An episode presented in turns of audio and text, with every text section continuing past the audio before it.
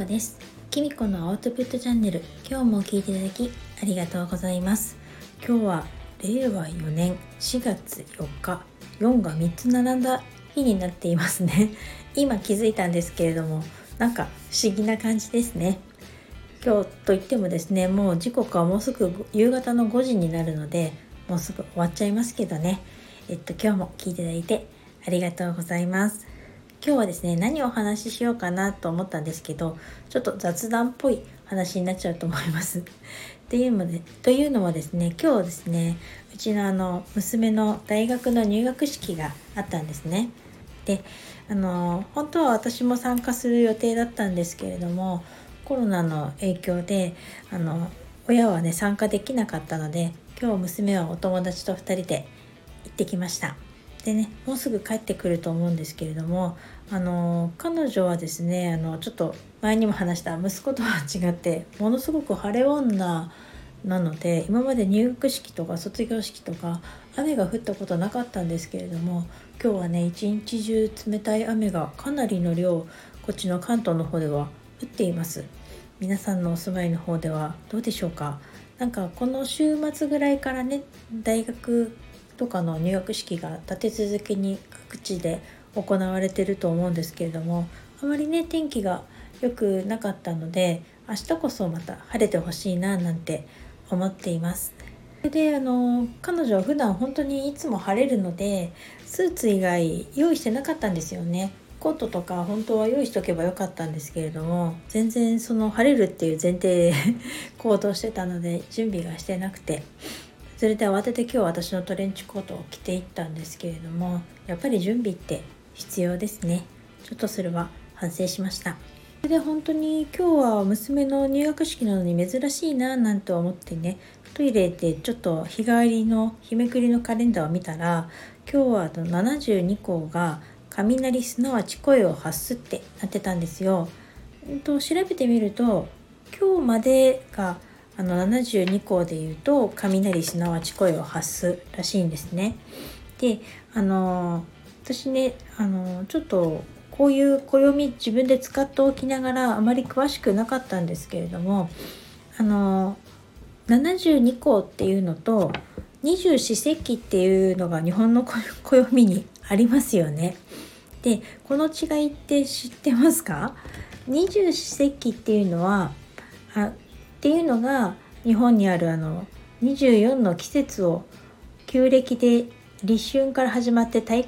寒で締めくくるっていう形であるらしいんですね。その24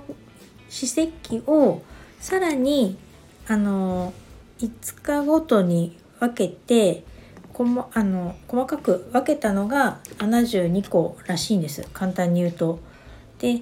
あのその72項には各季節の鳥や虫植物天候などの様子が72の時効の名前になっていて各5日ごとの自然の変化を知ることできめ細やかな季節の移り変わりを感じることができるそうです。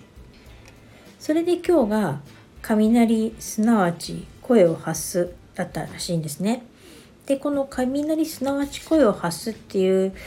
響きなんかいいなと思ったんですけれども 私だけかな。それそれであのこの意味がね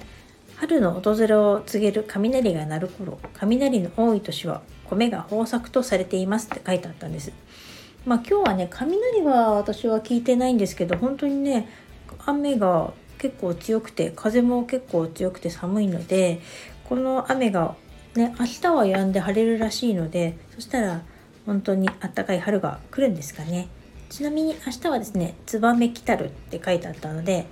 それはツバメが南からやってくる頃ツバメが巣を巣をかけた家には幸せが訪れるとかって書いてあったのでよく言いますよね。ツバメがあの巣を作ったうちに幸せとか訪れるから壊しちゃダメだよみたいなこと。最近ツバメって私あんまり見かけてないけどなんかこういう風に季節を細かく分けるっていうのも本当になんか日本ならではだなと思って今まであんまりこういうことに関心がなかったんですけれども星読みを始めて満月とか新月っていうのを気にするようになってそこからまあ春分とかあの夏至とか秋分とかっていうこともあの気になるようになってそれは春分とか夏至とかっていうのは二十四節気に入るんですけれどもそれからまたこうさらに今こう日めくりカレンダーで72個っていうのを知ってなんかまあ今更ながら日本ってこんなにきめ細やかな季節を感じることができるんだななんて思って今年は一年こういう季節をちょっとあのまあ暦通りにはなかなかいかないかもしれないけれどそういうのをねちょっと大事にしていきたいななんて思いました。なんかあの雷声をすなわち声を発するにねなんかすごく惹かれるのがなんかちょっと最近今日入学式を迎えた娘がねすごくちょっと生意気でちょっとね私がイライラしてるから 雷を落としたいみたいな気持ちから来てるのかもしれないですけれどもあのなんだろうこう大学生とか、まあ、18歳ってちょっと難しいですよね。ましてね。4月から大人になったっていうからまあ、我が家ってちょっと話ずれちゃいますけど我が家ってあの門限とかも一応作っているのでそういうのとかあのまあ夫の方がねやっぱり娘が可愛いのもあって心配なのもあってちょっとね門限破っちゃいけないとか結構口うるさく言ったりするんですけれどもそれはねまあ娘を信じてないわけじゃなくて心配なまあただただ心配っていうのがあると思うんですけれどもなかなかそれも子離れしてない一つなのか あのまあ過保護って言われれば過保護かもしれないですしただなんかまあ最初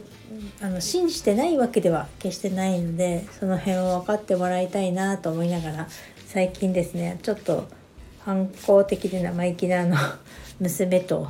なんかちょっとカリカリしているパパの間に挟まれて私もちょっとうんお兄ちゃん帰ってきてほしいって思ったりとかしちゃうような日々が続いています。なので早くお天気も良くなってなんか明るい気持ちでなんか春を満喫したいななんて思っています。なんかちょっと取り留めのない話になってしまいましたが